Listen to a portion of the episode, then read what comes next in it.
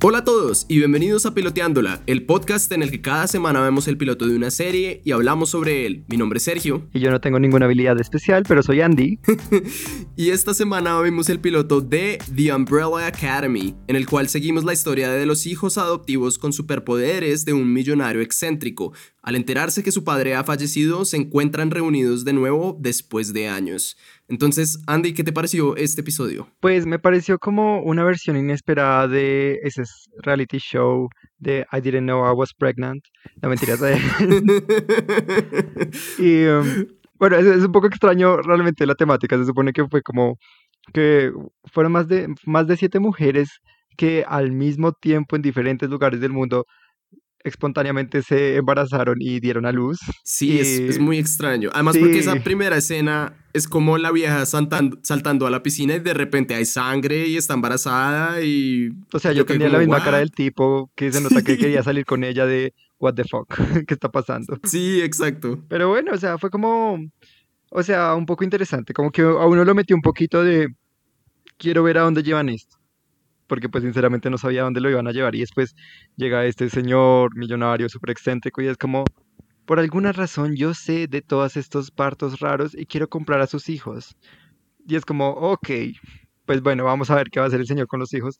Y pues de ahí uno obviamente se saca la idea de, de que van a ser algo tipo superhéroes, por lo que son como, seguramente tendrán habilidades especiales. Sí, o sea, esa parte sí es un poco medio cliché, así como, aunque ah, aun cuando la forma en la que llegaron ahí fue un poco rara. A mí me gustó que durante la mayor parte del episodio en realidad nos demoramos en ver las habilidades de ellos, o sea, como que creo que todo el mundo sabía de entrada que esto era un show de superpoderes y como que dijeron como todos sabemos a lo que vamos, pero por ahora no vamos a hacer eso, lo cual me pareció chévere. Sí, exacto, como que querían presentar más que todo a los personajes tal cual, tal cual eran, o sea, no como ¿cómo decirlo? O sea, que no querían que esa personalidad fuera como su poder ni nada de esas cosas, sino es como, entre comillas, son personas. Es sí, exacto. Pues, a ver, yo... Hmm, ay, yo, yo sentí la, el episodio muy tibio, la verdad. Eh, por un lado, pues bueno, la producción es excelente, como es de esperarse de Netflix, eso nunca falla. Eh, pero sentí que a lo largo del episodio como que ¿No lo sentiste un poco incoherente? Como que eran una mano de escenas que realmente no tenían como mucho que ver unas con otras y habían flashbacks ahí de repente que la verdad, no para mí me sobran los flashbacks.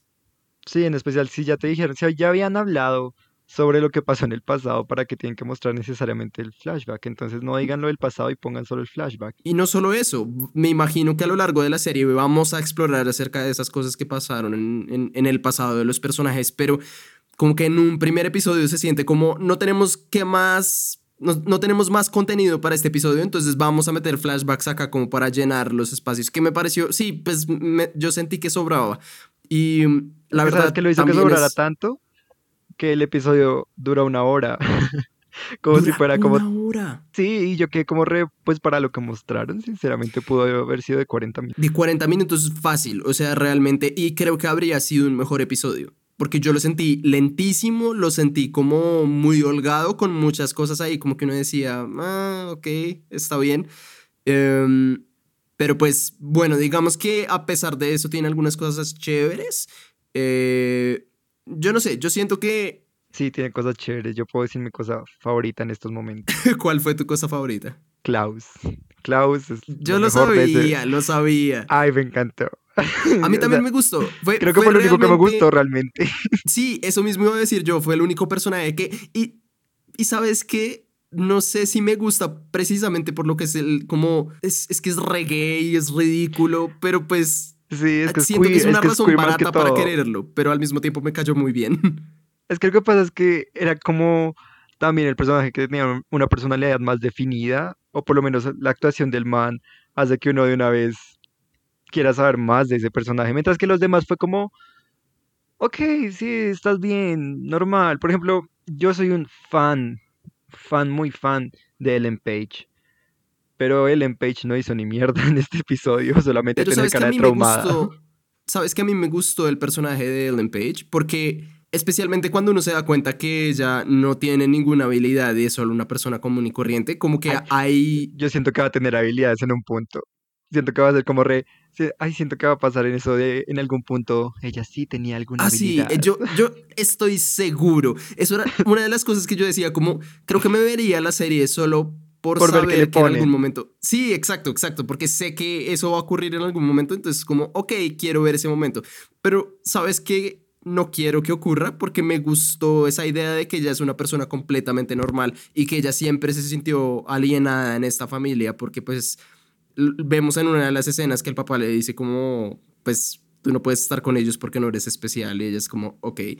Em, sí, literalmente dice, ok, es muy chistoso. Literal. Pero a mí me gustó eso, me gustó el concepto de que ella escribió un libro como regando todos los secretos que tenía de, de, la familia y todo eso. Me pareció chévere, eso, me gustó eso del personaje, a pesar de que ella no hizo nada porque es un personaje supremamente callado, eh, comparado como con Klaus, que es, pues, un pues reguero de... Pero digamos que me gustó la parte del Empage cuando todos están bailando. Me gustó porque tú la veías y fue como lesbian dancing. Yes, that's lesbian dancing. fue, eh, muy chistoso, fue todo tierno. Fue bonito, fue bonito. Esa es la vaina del episodio, tiene como momentos bonitos, pero al mismo tiempo como que, no sé, es que es que lo sentí muy tibio, de verdad, como que e, es uno de esos episodios que yo sentí que estaban tratando de preparar como el resto de la historia, pero no se estaban tomando demasiado tiempo y estaban siendo demasiado como, pues sí, como lentos. Y a mí no me molestan las cosas lentas, pero por lo menos que tenga como algo que me atrapa que yo no sentí acá. Es eh, también que sentí con muchas escenas, que cuando, pues que escenas en las que hacían realmente algo, que era como distracciones de vamos a enganchar a la gente, pero que no sepan por qué. Por ejemplo, la escena de esa pelea en, el, en la tienda esa de donas. ¿De dónde salió eso? Realmente el punto de esa pelea y todas esas cosas de la nada me pareció como muy X. Pero igualmente uno quería como averiguar como, bueno, pues veamos de qué sirve, pero me pareció que tal vez no era una para el primer episodio, teniendo en cuenta que todo lo que pasó fue un poco diferente. todo lo que mostraron. Yo creo que esta es una de esas situaciones en las que los escritores confunden la confusión con la intriga. Entonces hay una parte que es como misterio, ¿no? Crear misterio acerca de cosas y es como, uh, ¿qué pasa acá? Quiero saber más. Y luego es como vainas que te confunden y es como, ok, alguno de nosotros va a hablar acerca de por qué hay un chimpancé parlante vestido con traje y una sombrilla y gafas y, y porque nadie parece estarlo cuestionando. vamos a hablar de por qué apareció un equipo como de SWAT para asesinar al niño chiquito. O sea, como que hay muchas vainas que yo simplemente me sentí confundido y yo dije como, ¿qué está pasando? O sea, es que ellos explican las vainas que son normales, que uno podría entender, pero las vainas que son super X no, no les importa ni siquiera darle como una pista a uno de qué se trata. A, a mí también me quedó la duda sobre el chimpancé, fue como, ok, ok, es normal, pero alguien me podría explicar la relación del chimpancé, ni siquiera sé qué, qué, es de la familia, o sea, sé que está con la familia hace rato, pero no sé qué es. Además, la, la, la parte en la que descubrimos que la mamá es un robot, cuando empieza a cargarse como viendo las pinturas, es una vaina, es una serie muy extraña. Es, sí, es extraña, pero yo voy a ser honesto de una vez y digo como no, sí, totalmente tibia. No digo que me haya gustado, pero tampoco digo que me haya disgustado. Estoy refajardo con esta serie. sí. Es súper X, es como, hay, hay, actuaciones que me gustaron, hay momentos que me gustaron. ¿Todos ellos tienen coherencia? No, para nada. Pero me gustaría ver en algún punto, o sea, como que más hacen. Sí, tal vez. Pero es ese tal vez de, eh, maybe. Sí, total. Además que cuando uno se pone a revisar como cada elemento, como que de verdad la serie no brilla. Entonces, primero tenemos los personajes y yo entiendo que es una serie, vamos a desarrollar los personajes a lo largo de la temporada y todo, pero los personajes son bastante mediocres, no son interesantes, o sea, Diego, súper aburrido. En, serio, como que Ay, entiendo que es el... Sí, sí, sí. el hijo de puta. Y entiendo que esa es como su cosa, como, ay, sí, él está resentido y está obsesionado con ser un superhéroe y todo eso, mientras que todos los otros como que siguieron por su lado. Pero el man, no sé, y, y sentí esto con todos los personajes, con la que es actriz que no me sé el nombre, esa es la otra, hay muchos personajes que de verdad no me sé los nombres de ninguno. Eh, se llamaba Allison. Allison, ok. Ella también re X, o sea, como que no sé. Sí, cuál es como cuál, cuál es tu punto, chica. O sea, ¿por qué estás aquí? ¿Quién eres? ¿Qué, ¿Qué te pasa? Otro que también es muy de la nada y me parecía muy incómodo verlo, sinceramente, era el grande Luther. Ah, Uy, sí. Eh, eh, no sé, es que está tan desproporcionado que me pareció muy incómodo verlo, sinceramente, y cada vez que hacía un aporte a la conversación era como, eres lento, eres muy, muy lento. Sí, y, y sabes que es algo también del episodio que yo noté, es como la serie está intentando ser al mismo tiempo como como chistosa, como, uh, soy chistoso, y al mismo tiempo ser muy seria. Y no funciona. No, es que, es que lo que pasa es que estos momentos serios y luego el chistoso lo hacen en escenas que no tienen nada que ver. Como la escena que uno podría pensar que puede ser la chistosa es donde hacen el momento serio. Entonces es como, mm, Sí, pero tampoco es chistoso, chistoso. O sea, como que si fuera comedia, es que es un punto muy raro. Eh, la semana pasada hablábamos de The Boys y que The Boys tiene como cierta comedia ahí porque es ridículo y uno lo está viendo y uno es como, esta es la realidad más absurda y cínica que hemos visto. Aquí como que la comedia no llega. No, lo sentí, sí, no, lo sentí muy raro. O sea, de verdad, entre más pienso acerca del episodio, como que menos me gusta. Es que lo que pasa es que démosle el beneficio de la duda a esta serie. Digamos que haber venido de la semana pasada de ver The Boys, donde los personajes me parecieron muy bien, muy, muy bien planteados, sinceramente. A ver, esta me pareció que el flop fue muy grande, en serio. Sí. Fue, o sea, es que digamos que esta sí está muy queremos hacer una serie cool. Creo, supongo que esto está basado en un cómic, o sea, no creo que se les haya ocurrido originalmente. Eh, y, esa vaina a veces de meter como los cómics a las series sin tenerlo claro, sino más bien como que parezcan las viñetas de un cómic, no funciona siempre. O sea, hay que desarrollar mejor la historia, como hay que redactarla de cierta manera que la continuidad sea mm, amable con el televidente que la está viendo. Porque aquí simplemente lo que yo sentí fueron como recortes de varias escenas de cómics. Y por eso hay escenas que no tienen coherencia entre ellas. Sí, exacto. Y lo que dices es cierto, como que sí se siente, se siente muy regado, como que son pedazos como de historia, pero que nadie ha logrado juntar. Eh, no sé, me habría gustado mucho más si en realidad, y yo sé que esto suena ridículo habiendo dicho que el episodio es lentísimo, pero me habría gustado más si el episodio fuera un poco más, uno más corto, pero además un poco más, no sé, sencillo, más simple, como no abordemos tanto tema de entrada, no abordemos el chino que había estado en el futuro durante como 45 años, no nos metamos todavía en lo del equipo de SWAT, no nos metamos todavía de pronto en si asesinaron al papá o no. Solo enfoquémonos en, uh, se murió el papá, hay un poco como de conflicto y rencor entre, entre los hermanos, porque pues como que primero está, está Ellen Page que, que publicó ese libro y todo eso, pero también como que algo pasó entre ellos y que todos se fueron como por su lado, no sé, o sea, como que me habría gustado más eso y ver un poco como las dinámicas entre ellos y dejar esas cosas como de impacto un poquito para después, como, no sé. Sí, no, te entiendo completamente. Ahí sí tienes toda la razón.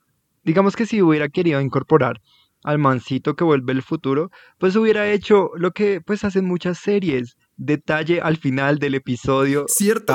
y ya, pero cuando, cuando vuelve el man y aún faltan 20 minutos del capítulo, es como tan, Ahí además que el man vuelve con toda la actitud, ¿no? No es como, vuelvo humildemente a preguntarme qué está pasando, es como, no, perras, o sea, yo sé qué pasa y ustedes son unas porquerías y bye. Porque que el man me cayó bien.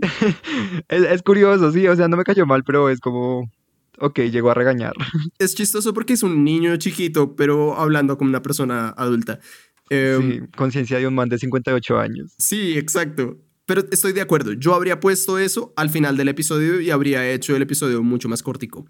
Eh, y ahora que mencionamos como el twist del final del episodio, ah, este, o sea, yo entiendo que la serie está tratando de ser seria y un poco cómica al mismo tiempo, pero en el momento en el que dijeron que lo que está en riesgo como el gran problema de la temporada es que el mundo se va a acabar en lo que asumo que es como un accidente nuclear, sí, o algo. Eh, cuando dijeron eso, yo que, ay, que es como, se va a acabar en ocho días. Yo que como, ay, no, ya no me puedo tomar en serio esta serie.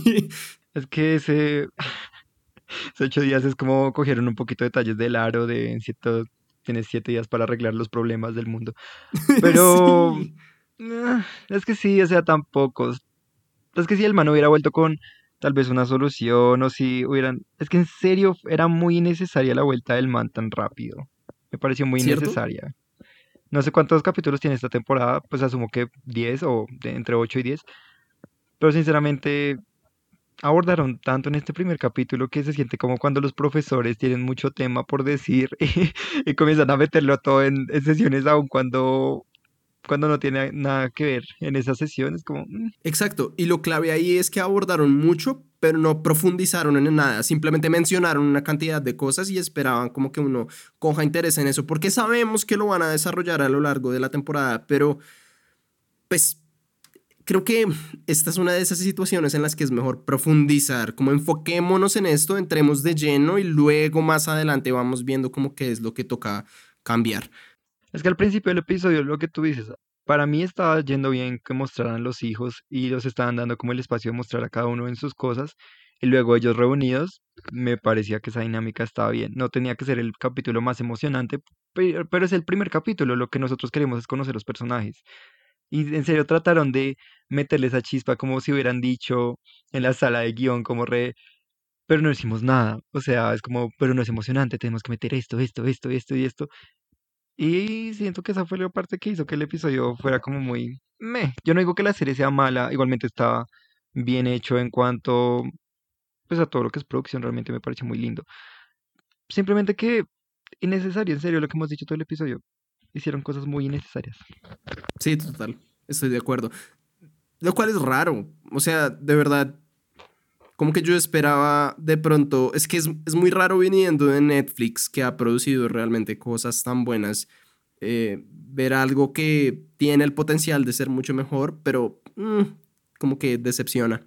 Pero ¿sabes también em, por qué? Porque yo había escuchado mucha gente hablando de esta serie y había escuchado también de esta serie que cuando me la comencé a ver, yo quería, yo quería que me gustara de momento, ¿sí? Como que yo le puse muchas expectativas a lo que esperaba de esta serie y fue como muy, no sé si nos hemos vuelto más críticos en este programa solamente para darle placer a la audiencia, pero sinceramente sentí que yo estaba esperando algo mucho mejor, o sea, como que también la idea de lo que todo el mundo me estaba vendiendo de lo que es Umbrella Academy es como, ya salió la segunda temporada, wow, Sí, totalmente de acuerdo, totalmente de acuerdo.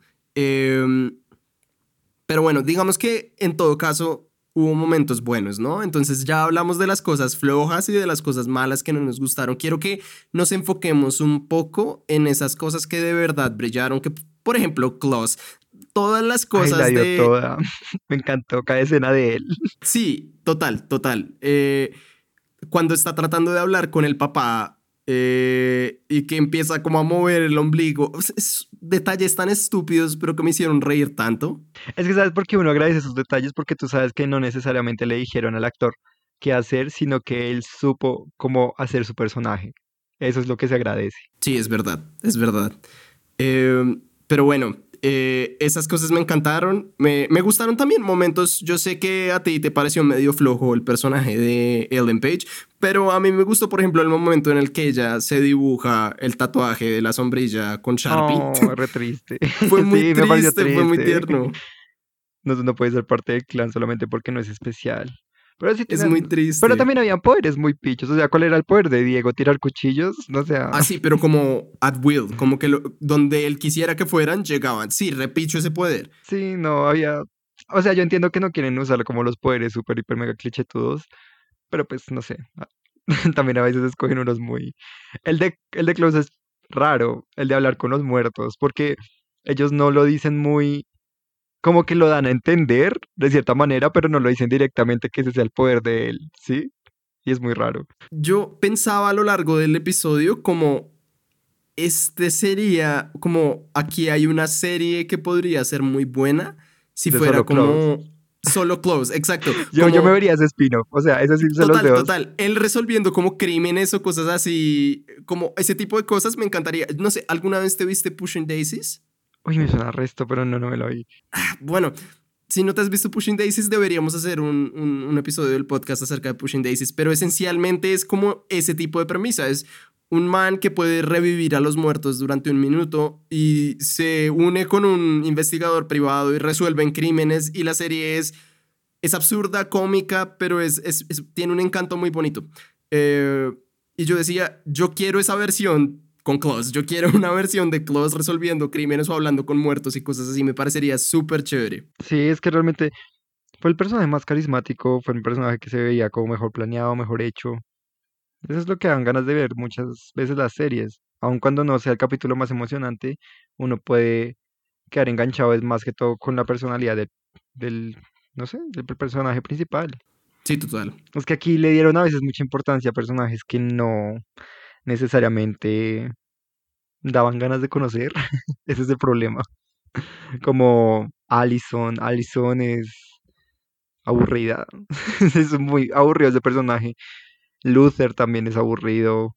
Personajes muy tibios. Que le pongan a... Sí, o sea, y que le pongan poco a un chimpancé. Eso sí es cliché. O sea, no les no querían usar poderes clichés, pero le ponen pogo a un chimpancé, qué putas. Ay, es cierto. Es cierto. Otro, otro personaje que no explicaron tanto, pero a, m- a mí me hu- hubiera gustado saber como un poco más de ella, es la mamá. O sea, sí, era un robot y todas esas cosas, pero es como, no dijeron nada, solamente la mostraban ahí y, y se nota que de cierta manera tiene más importancia de la que mostraron por lo menos en este primer capítulo.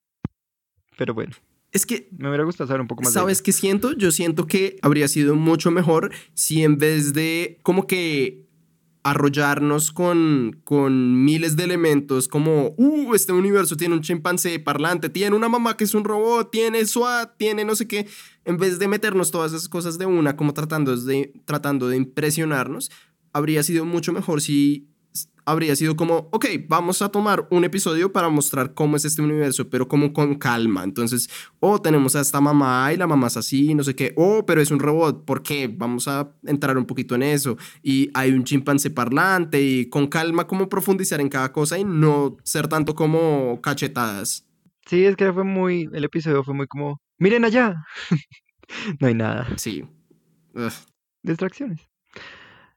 Pero no digo que sea un mal episodio, esa es la cosa rara, es como, es analizándolo que tú te das cuenta que no había mucha coherencia, pero que tú digas que no se ha entretenido, no, o sea, realmente sí se van a entretener cuando vean esto, solo que pudo haber sido mucho mejor y pudieron, o sea, yo no soy experto, yo no hago shows ni nada, solamente me gusta criticar, pero sí digo que hay elementos que no, que definitivamente para cualquiera son como, ja, supongo que eso no debería ir ahí. Es cierto, es verdad.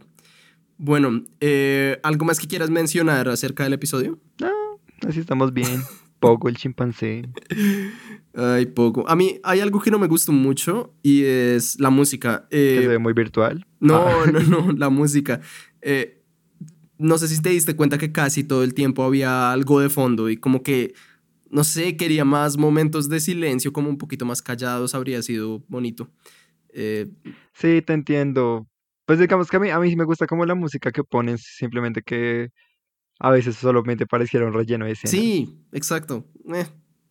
No sé, siento que mucho de esto es como tratando de hacer un episodio que no es muy bueno, decente.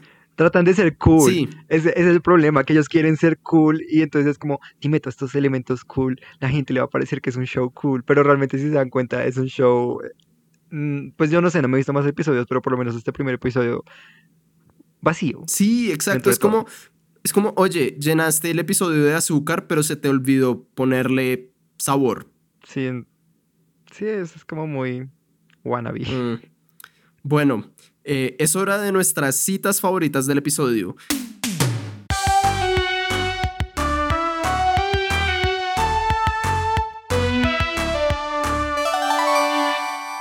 Entonces, Andy creo que esta semana tienes una sorpresa para nosotros. Bueno, muchachos, o sea, como ya hemos venido criticando este show, la sorpresa es que no tengo una cita favorita porque pues no son los diálogos más trascendentales No. para que tú digas como, wow. O sea, la cita, mi cita favorita pudo haber sido al final cuando ni siquiera es una cita, fue como la situación que está al final el mancito que volvió el futuro y va a decirle sus el problema realmente a Ellen Page, que se llama Vania, no sé por qué no le decimos Vania, pero se llama Vania. Y eh, le cuenta algo súper denso a ella y ella lo que le dice es como, voy a preparar café. Podría ser mi cita favorita, sinceramente, pero así que ustedes digan que había mucho donde escoger, no, realmente no. Es verdad. Eh, yo también luché con eso porque como al, más o menos a la mitad del episodio caí en cuenta como, uy, no tengo cita favorita. Y usualmente escoger una cita favorita es fácil porque son esas frases que saltan. Porque te queda sonando. Sí, sí, sí, como que lo Sí. dicen y uno es como, uy, tengo que escribir eso, tengo que anotar eso porque eso fue muy chistoso, fue un comentario re guau. En este episodio no, como que tuve que empezar a poner atención para tratar de encontrar una. Y Sí, me pasó lo mismo y falló. sí, tú hasta lo intentaste, me dijiste que intentaste repetir escenas y todo y nada. Pero bueno, o sea, Bueno, pues, supongo que no siempre se gana. bueno, pues en mi caso yo sí tengo una. De nuevo, como no es nada del otro mundo, pero pues fue una frase de Klaus que me gustó un montón. Eh, y es cuando él está usando la falda y Allison le dice, ¿cómo estás usando mi falda? Y él dice, sí, es un poco anticuada, pero es bastante fresco en las partes privadas. Eh, eso me hizo reír. Fue, fue chistoso. Ok, ahora pueden notar como el struggle que tuvimos escogiendo citas.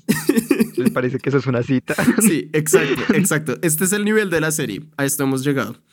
Eh, Sí, Pero total, Yo reitero, no es una mala serie. O sea, no me pareció mala. Simplemente. yo tampoco pienso que sea mala. Es muy raro porque cuando la terminé yo dije como, o sea, It's fine. sí, e- It's está fine. bien. O sea, yo la recomendaría. Si alguien me dice como, recomiéndame algo que ver en Netflix, yo sería como, oh, ya te viste The Good Place, sí, ya me la vi. Es como, ok, ya te viste, no sé, Grey's Anatomy, es como, sí, ya me la vi. Y yo sería como, no sé, ya te viste Umbrella Academy. Como, no, no me la he visto. Bueno, pues míratela. Eh, Why not? Sí. Les voy a hacer como un update en mi situación con Grey's Anatomy. Voy a la mitad de la sexta temporada. ya. Ajá, yo, yo sigo viéndola, yo voy mucho más atrás que tú porque honestamente no sé de dónde sacas el tiempo, pero, pero pues sí. ¿Tú crees que yo lo sé? Les voy a decir un secreto de Grey's Anatomy. Miren, no me importa, lo voy a hablar en este podcast, es mío también. Grey's Anatomy es una serie donde los capítulos duran 40 minutos. El día tiene 24 horas. Sin embargo, tú puedes ver más de 30 capítulos en un día. ¿Cómo? No lo sé. La magia de Grey's Anatomy. No, no, no quiero ni pensarlo. O sea, yo la he estado viendo, pero realmente no tan juicioso. Es que tú ya vas en la sexta y el episodio de Grey's Anatomy no fue hace tanto. Estoy impresionado. ¿Tú crees que yo me esperaba esto? Yo soy re malo viendo series y ahora me siento como un mentiroso. Grey's Anatomy me rompió. Me rompió, muchachos, me rompió. Me encanta que nuestro episodio de Umbrella Academy fue tan aburrido que nos pusimos a hablar de Grey's Anatomy. Muy bien. Eh, Es que Grey's Anatomy tiene más acción que Umbrella Es- es- Academy. es verdad, Les voy a es decir todo verdad. eso. bueno, basado en todo esto, ¿tú qué dices? ¿Te verías el resto de la serie? O sea, sinceramente no. O sea, que yo tenga ganas en estos momentos de seguirla, no. Que en algún punto yo diga como, hágale, pues no tengo nada más que hacer, veamos el otro capítulo y puede que me acabe las temporadas. Sí, puede que pase eventualmente, pero que en estos momentos yo tenga ganas de verla, no. Estoy totalmente de acuerdo. Yo tampoco me la vería. Como entiendo que la serie tiene mucho potencial, que tiene cosas por delante que en algún momento podrían brillar, pero en este momento no, no la sentí. Sentí que el episodio fue muy tibio. Hay muchas otras cosas en Netflix que me llaman mucho más la atención. Eh, de pronto sí, sí lo que dices, si no estoy viendo nada más, si estoy como despachado y digo como, bueno, veamos algo como démosle la oportunidad, de pronto le daría la oportunidad de que en los futuros episodios se vuelva un poco más interesante. Pero, pero sí, basado en este episodio, no, no la seguiría viendo. Sí, realmente no. Aunque digamos que creo que he escuchado a gente decir que la segunda temporada es mejor. Entonces, tal Pero- vez, dale la duda en eso. Ok, pero entonces llega la siguiente duda. ¿Por qué te verías una serie a la cual tienes que ver toda una temporada antes de que se vuelva buena? Yo diría que Game of Thrones la primera temporada no me gustó y me la seguí viendo.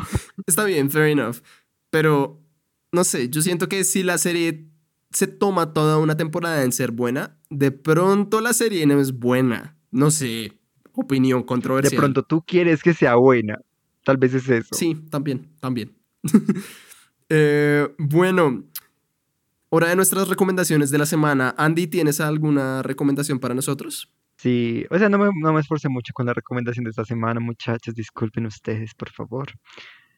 Pero pues es que me quise hacer un break de Grey's Anatomy y un montón de cosas, entonces me puse a ver como varias películas que había en Netflix. Y si quieren les digo todas las películas que vi. que fueron como cuatro, me vi como Enola Holmes, entretenida, si quieren pasar una tarde entretenida, no es como que requiera mucho pensamiento. Eh, Step for Wives, es una película de 2005 con Nicole Kidman de comedia y ciencia ficción, sí, por eso fue que me la vi porque era super X, muy chistosa. Y está con Glenn Close, entonces saben que va a ser chistosa. Y por último me vi también El Diablo a todas horas, la de Tom Holland con Robert Pattinson y un montón más de gente. Pues si quieren una tarde, una mañana como de ver algo, pues como que bueno, mírensela, pero solo voy a decir que es lenta como un carajo, lenta, y llegan al punto, no, creo que realmente nunca llegaron al punto de la película, pero me distrajo, sí, la recomiendo, me. y esas son mis recomendaciones por si quieren ojearlas, están en Netflix todas. Eh, unas, unas recomendaciones particulares esta semana. Eh, mi recomendación esta semana es el nuevo álbum de Sylvan Esso, que se llama Free Love. Salió el viernes pasado. Eh, y honestamente es maravilloso. Ya habían sacado varias canciones del álbum a lo largo de los últimos meses. Y, me encanta. Eh, Sylvan Esso es de pronto un gusto particular. Es eh, como folk electrónico. Y, y es maravilloso, las canciones son hermosas, eh, son mucho más calladas y de pronto alternativas que la mayoría de las canciones de ellos que tienden a ser un poco más como por el lado de pop, eh, pop electrónico, pero pop. Estas son un poco más quietas, más, más cortas también. Eh, pero muy bonitas. El, el, el, nombre del álbum es perfecto porque pues Free Love y todas las canciones son más o menos acerca de amor o de cosas así, pero no como canciones de amor, son como, como no sé, como, como... También un poco de desamor, decepción amorosa. No, no, no, es que esa es la vaina. Todas son hermosas, todas son como, como amorosas, pero no amorosas como estoy enamorado, sino como Ah, o sea, no son cheesy, sino son como la versión exacto. Es, por ejemplo, hay dos canciones que me gustan muchísimo. Una es, bueno, hay como tres que me gustan mucho. Una es, eh, se llama Rooftop Dancing y es básicamente una, como un poema a Nueva York en muchas formas y como todo se, se, trata como acerca de, de, poder llevar a alguien al que quieres mucho a una terraza y poder bailar con esa persona toda una tarde. Es básicamente eso. Eh, hay otra que se llama Frequency. Me gusta, me gusta, ese tipo de amor. Sí, exacto, es ese tipo de cosas. Eh, frequency es más como acerca de, de, poder estar en sintonía, como con la frecuencia de otra persona. Eh, free es como acerca de lo que es sentirse libre de ser como como, como cuando alguien está enamorado de la idea de ti y como de esa libertad de no me aman a mí, sino me aman la versión de mí que vive en esas otras personas. Entonces cuando digo que son canciones de amor me refiero a eso. No son canciones de, oh, estoy enamorado y la persona que me gusta. No, no, no. Son canciones de como de la sensación del amor en diferentes cosas de la vida. Es muy bonito, muy bello. Las canciones son súper lindas, son súper tiernas, eh, tranquilas, pero también hay unas rebailables eh, entonces, se los súper recomiendo. Hay videos también en YouTube para que los vean. Y pues sí, esa es mi recomendación. Es mi grupo favorito en toda la vida, entonces espero que les guste. Ok, tienen que escucharlo una vez, muchachos. So, bueno, una vez más, gracias por escucharnos esta semana. Eh, esperamos que les haya gustado el episodio. Andy, si nos quieren encontrar en redes sociales, ¿dónde te pueden encontrar? Me pueden encontrar en Instagram como Andy Draghi o en Twitter como Ganas de Joder con 13. Maravilloso. A mí me pueden encontrar en Instagram como Checho Rivero o pueden escribir a sergio arroba sergiorivero.co. Gracias una vez más por escucharnos y esperamos verlos la próxima semana.